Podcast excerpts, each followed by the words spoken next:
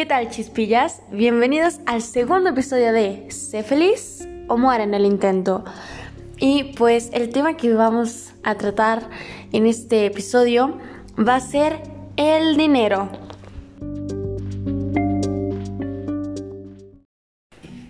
Y bueno, primero necesitamos hablar de qué es el dinero. El dinero va a ser aquel medio legal que tenemos nosotros como ciudadanos para otorgarlo como pago. Obviamente cada región pues va a contar con su moneda representativa y esta nos va a permitir el adquirir ya sea algún producto o servicio. Y bueno, diría el tío Ben, un gran poder conlleva una gran responsabilidad. ¿A qué me refiero? A que este activo nos otorga a nosotros un gran poder adquisitivo que no solamente puede llegar solamente productos o servicios, sino que incluso se ha visto que puede comprar a las personas. ¿En qué sentido? En el sentido ya sea de decisiones, em, no me quiero meter muy adentro, pero con eso ya em, podemos darnos noción de a qué me refiero. Yo soy totalmente creyente que el dinero tiene un papel fundamental en tu personalidad Existen múltiples personalidades, todos hemos de conocer la persona que cuenta con este recurso, quién no cuenta con ese recurso o quiénes creen que cuentan con este recurso o quienes quisieran contar con ese recurso.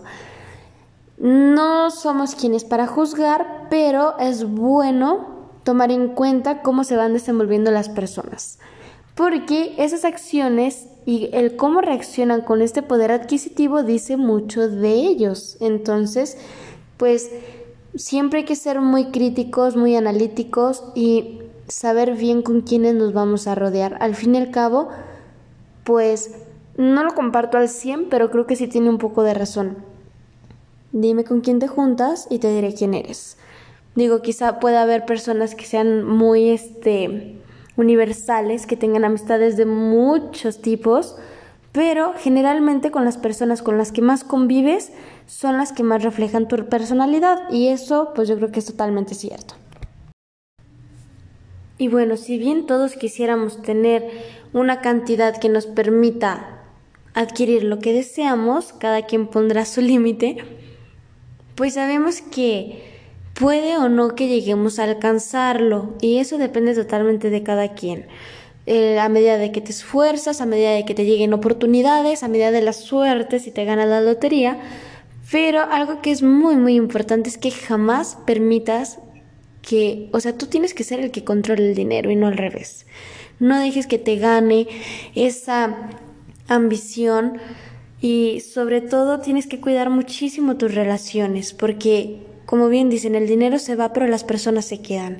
Tienes que ser muy este listo para ver cómo manejarte y pues no equivocarte, porque puedes llegar a tener todo el dinero del mundo, pero hay personas que aún con todo el dinero del mundo están solas o no las quieren sinceramente. Tú vas a determinar qué es lo que tú quieres.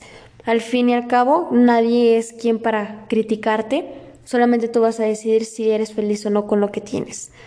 Pero, pues ese, sería el consejo de este episodio, que seas muy analítico, que sepas cómo direccionar ese dinero, trata de invertirlo en cosas que te dejen cosas productivas a ti, cosas que te hagan feliz.